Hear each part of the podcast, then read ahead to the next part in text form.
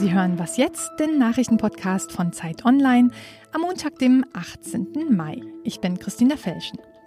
Wir gucken uns heute an, welche Folgen die Fleischindustrie für die Corona-Lockerungen hat. Und wir hören, wie Detektive im Auftrag von Arbeitgebern kontrollieren, ob Mitarbeiter im Homeoffice auch wirklich arbeiten. Erstmal die Nachrichten. Gerade erst wurden im Ausland gestrandete Deutsche zurückgeholt. Jetzt wird trotz Corona-Krise über den Sommerurlaub verhandelt. Außenminister Heiko Maas berät heute mit seinen Kollegen aus Italien, Spanien, Kroatien und anderen Urlaubsländern darüber, wie die Grenzen für Touristen geöffnet werden können. Das Auswärtige Amt will seine weltweiten Reisewarnungen ab dem 15. Juni schrittweise aufheben, wenn es bis dahin keine Rückschläge gibt.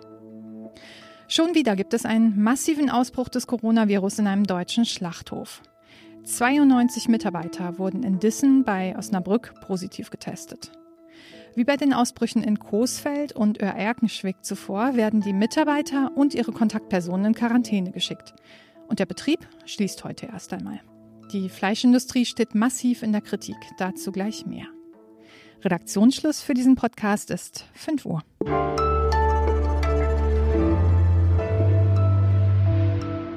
Willkommen zu einer neuen Was jetzt Folge. Ich bin Rita Lauter. Wir haben jetzt über die ähm, Situation in der Fleischindustrie äh, nochmal erschreckende Nachrichten bekommen. Wir müssen aufhören, in Bereichen, wo es nicht in Ordnung ist in dieser Gesellschaft, die Dinge schön zu reden. Wir werden aufräumen müssen und wir werden aufräumen mit diesen Verhältnissen. Systemrelevant, das sind ja hierzulande nicht nur Ärztinnen, Pfleger, Busfahrerinnen und Supermarktverkäufer, sondern offenbar auch Bundesligaspieler und die Fleischindustrie. Hier ziemlich deutlich kritisiert von Bundeskanzlerin Merkel und Bundesarbeitsminister Heil. Denn die Corona-Krise wirft mal wieder ein Schlaglicht auf die prekären Arbeitsbedingungen für die Beschäftigten. Sammelunterkünfte, miese Löhne, lange Schichten und nun viele Infizierte. Heute will der Arbeitsminister ein Konzept zur Verbesserung der Bedingungen vorlegen und meine Zeitkollegin Merlit Tyler hat zu dem Thema recherchiert und ist jetzt am Telefon. Hallo Merlin. Hallo Rita. Wie systemrelevant ist denn nun eigentlich Fleisch? Ja, das ist eine gute Frage. Man könnte vielleicht auch anders formulieren und fragen, wie notwendig ist denn eigentlich Fleisch? Da würde natürlich jeder Vegetarier und Veganer sagen, Fleisch ist absolut überflüssig. Mhm. Aber auch aus Sicht der Fleischesser kann man sagen, so viel Fleisch, wie wir heutzutage essen, ist eigentlich nicht nötig. Also der Deutsche ist nach wie vor im Schnitt pro Kopf und ja, 60 Kilo. Die Deutsche Gesellschaft für Ernährung empfiehlt maximal die Hälfte. Insofern ist es, sagen wir mal, nicht notwendig, so viel Fleisch zu essen, wie wir es gerade tun. Und zur Systemrelevanz generell, also natürlich ist irgendwie jede Branche, in der Zehntausende Menschen arbeiten, auf irgendeine Art systemrelevant, aber das kann ja auch kein Argument sein, um in dieser Branche nichts an irgendwelchen Missständen zu ändern, so wie jetzt in der Fleischindustrie. Wieso wehrt sich kaum einer dagegen? Das liegt zum einen daran, dass diese Fleischindustrie ein ziemlich undurchsichtiges Geflecht ist aus fleischverarbeitenden Betrieben, die wiederum Subunternehmer anstellen, oftmals aus dem Ausland, die wieder andere Subunternehmer anstellen und so weiter, bis dann irgendjemand mal einem vornehmlich osteuropäischen Arbeiter einen Werkvertrag gibt, um dann dort in dem Fleischbetrieb Fleisch zu zerlegen. Also das macht die Arbeit dort halt schon mal per se prekär. Die sind auch dann sehr schnell kündbar, die haben oftmals Dinge wie Lohnfortzahlung im Krankheitsfall eben nicht. Und die sind oftmals eben aus Polen, Bulgarien oder Rumänien. Die sprechen oftmals gar nicht die deutsche Sprache und kennen auch gar nicht ihre Rechte, weshalb viele gar nicht auf die Idee kommen, sich gegen die Zustände zu wehren. Und nun muss die Allgemeinheit in Kreisen, in denen die Infektionszahlen wegen der Fleischbetriebe so hoch gegangen sind, büßen? Nochmal der Arbeitsminister. Da haben sich die Menschen, die Betriebe, die Mittelständler in Coesfeld auf Lockerung vom Lockdown gefreut. Und dann gibt es offensichtlich einige, die sich nicht an Regeln halten und damit einen ganzen Landkreis, die ganze Wirtschaft und Gesellschaft in Geiselhaft nehmen. Ist nicht fair, oder? Würde ich auch so sagen, ja. Also im Kreis Coesfeld ist das bereits passiert. Da gab es jetzt einen Fleischbetrieb von Westfleisch, wo hunderte Arbeiter positiv getestet wurden. Und das hatte eben zur Folge, dass dann im gesamten Kreis die Lockerungen ausgesetzt wurden. Das dürfte sich dann wieder ändern, wenn das Infektionsgeschehen unter Kontrolle gebracht ist in diesem Betrieb. Aber trotzdem, alleine an diesem Beispiel sieht man schon, dass dann eben tatsächlich die Allgemeinheit dafür bezahlt, wenn die Arbeitsbedingungen in so einem Betrieb dann eben das Infektionsgeschehen derartig in die Höhe treiben. Was muss sich denn ändern und wie schnell wird das denn gehen? Ja, der Arbeitsminister hat angekündigt, dass das Corona-Kabinett auf Änderungen dringen will. Ich denke mal, es geht vor allen Dingen um zwei Punkte. Einmal diese Werkvertragskonstellation, also genau dieses Geflecht aus Subunternehmern, dass eine größere Transparenz in diese Branche kommt und dann muss sicherlich auch dringend sich was ändern an der Unterbringung, weil die scheint ja hauptverantwortlich zu sein für diese rasende Verbreitung des Virus in dieser Branche. Es hausen ja oftmals mehrere Beschäftigte dann in einem engen Zimmer. Die Industrie wiederum sagt, es sei nicht schnell möglich, überhaupt genügend Unterbringungsmöglichkeiten für diese Arbeiter zu finden. Insofern wird die Lobby wahrscheinlich ihre Argumente vorbringen und ich zweifle, dass es dann wirklich zu einer sehr schnellen Verbesserung kommt, einfach aufgrund dieser Gegenargumente. Aber wir werden sehen. Danke dir, Merlind. Danke, Rita.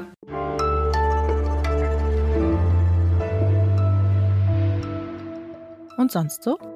Vermissen Sie diese Stimme der Vernunft auch manchmal? Don't be afraid. America's gone through tough times before.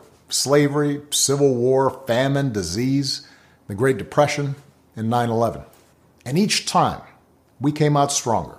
Ex-US-Präsident Barack Obama hat sich jetzt mit einer Rede an die Abschlussjahrgänge der Highschools seines Landes gewandt, die ja alle wegen der Corona-Pandemie keine großen Abschlussbälle und Zeremonien hatten, auf denen sie ihre Hüte in die Luft werfen konnten. Sie starten vielmehr in ihr Leben in einer Zeit von Arbeitslosigkeit, Geldsorgen und Angst vor Krankheit. Obama ermutigt sie nun trotz der Krise keine Angst zu haben und Verantwortung zu übernehmen.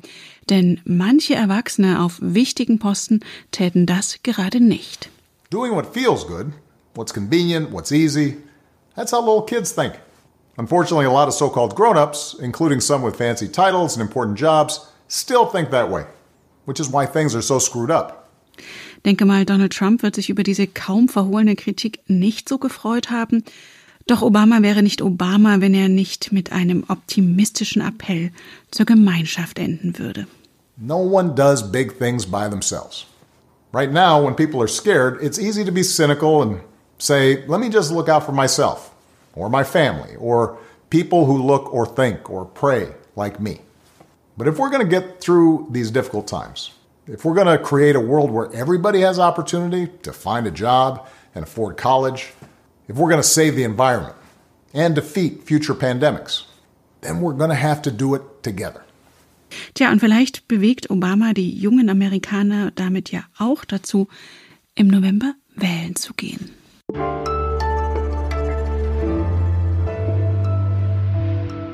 Das Wochenende ist vorbei und viele von uns schleppen sich wieder zur Arbeit, also vermutlich im Pyjama ins Nachbarzimmer, oder? Und während viele Homeschooling und Homeoffice gleichzeitig hinbekommen müssen und trotzdem super Arbeit leisten, gibt es offenbar auch schwarze Schafe, die die Ferne vom Vorgesetzten ausnutzen. Manche Firmen setzen dafür jetzt Detektive ein, um das mal zu kontrollieren. Und das hat sich Tom Fischermann genauer angeschaut. Grüß dich. Hallo. Tom, wer beauftragt denn da Privatermittler? Das ist ja sicher ganz schön teuer. Und was für Fälle decken Sie so auf? Ja, ich war bei einer Detektivagentur im Großraum Frankfurt, die sehr viele Unternehmenskunden hat. Und das sind vor allem kleine mittelständische Unternehmen, die natürlich ein Geldproblem bekommen, wenn ihre Mitarbeiter im Homeoffice oder in der Quarantäne nun gar nicht arbeiten. Und die haben durchaus eine ganze Reihe von Fällen aufgedeckt. Einer wurde aufgedeckt, während ich sogar dort war. Da arbeitete eine Buchhalterin eines Bauunternehmens nebenbei schwarz bei einer Arztpraxis und machte dort die Buchhaltung. Es gibt ja auch viel zu tun in Arztpraxen jetzt gerade. Mhm. Nur sie hatte sich krankgeschrieben und sie hatte sich mit einem Corona-positiver Test krankgeschrieben. Das heißt, sie hat nicht nur schwarz gearbeitet, sondern auch noch die Patienten dort gefährdet. Ja, also wenn das Attest nicht in irgendeiner Art und Weise gefälscht war, dann hat sie dort die Leute in der Arztpraxis gefährdet, zumindest die Mitarbeiter dort, ja.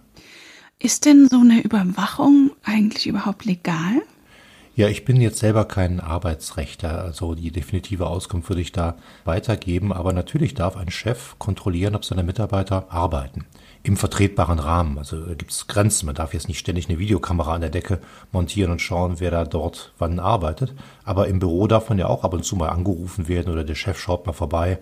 Und das ist schon in gewissem Rahmen durchaus legal. Und was sagt denn das über das Arbeitsklima in einem Unternehmen aus, wenn da Detektive beauftragt werden? In aller Regel werden Detektive nur dann beauftragt, wenn es tatsächlich schon einen Verdacht gibt. Wenn der Chef also einen begründeten Anfangsanhaltspunkt äh, dafür hat, dass sein Mitarbeiter oder seine Mitarbeiterin eigentlich blau macht oder die Quarantänevorschriften missachtet während Corona oder Lohnfortzahlung beantragt und auch gewährt bekommt und dabei trotzdem aber gar nicht krank ist, sondern andere Dinge macht. Das Arbeitsklima ist dann bestimmt nicht gut. Das glaube ich auch nicht. Und welche Konsequenzen ziehen die Arbeitgeber, wenn jemand denn so ertappt wird?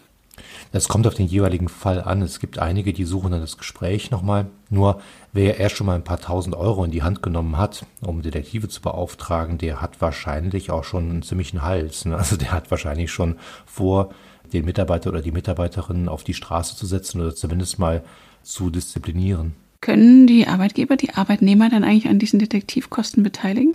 Naja, also wenn jemand dann erwischt worden ist, also wenn der Verdacht sich erhärtet hat, dann kommt es ja normalerweise zu einem Kündigungsgespräch und in vielen Fällen ist es dann so, dass man sich einvernehmlich doch noch einigt. Also nach außen hin wird dann Ruhe gehalten, dann gibt es immer noch ein okay Arbeitszeugnis und da wird unter anderem dann vereinbart, dass es keine Abfindung gibt und dass der Arbeitnehmer, sagen wir mal, zum Beispiel die Hälfte der Kosten für den Detektiveinsatz übernimmt. Die andere Hälfte kann der Arbeitgeber ja eh irgendwie abschreiben.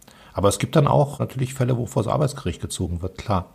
Nur wenn die Detektive dann nachgewiesen haben, dass der Arbeitnehmer eigentlich Minderleistung erbracht hat oder seinen Arbeitgeber betrogen hat oder sogar sich straffällig benommen hat, dann wird es sehr leicht sein, die Kosten auf ihn abzuwälzen.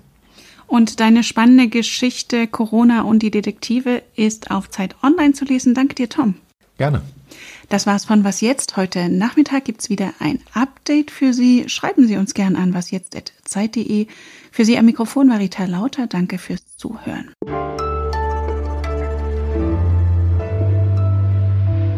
Ja, vielleicht ein bisschen riskant, das jetzt zuzugeben, Tom, aber hast du selbst schon mal Wäsche gewaschen im Homeoffice nebenbei? Ja, ich gehe ab und zu auch ins Büro, also in den Speersort und treffe die anderen Kollegen und die sind echt relativ froh, dass ich mit gewaschener Wäsche ankomme.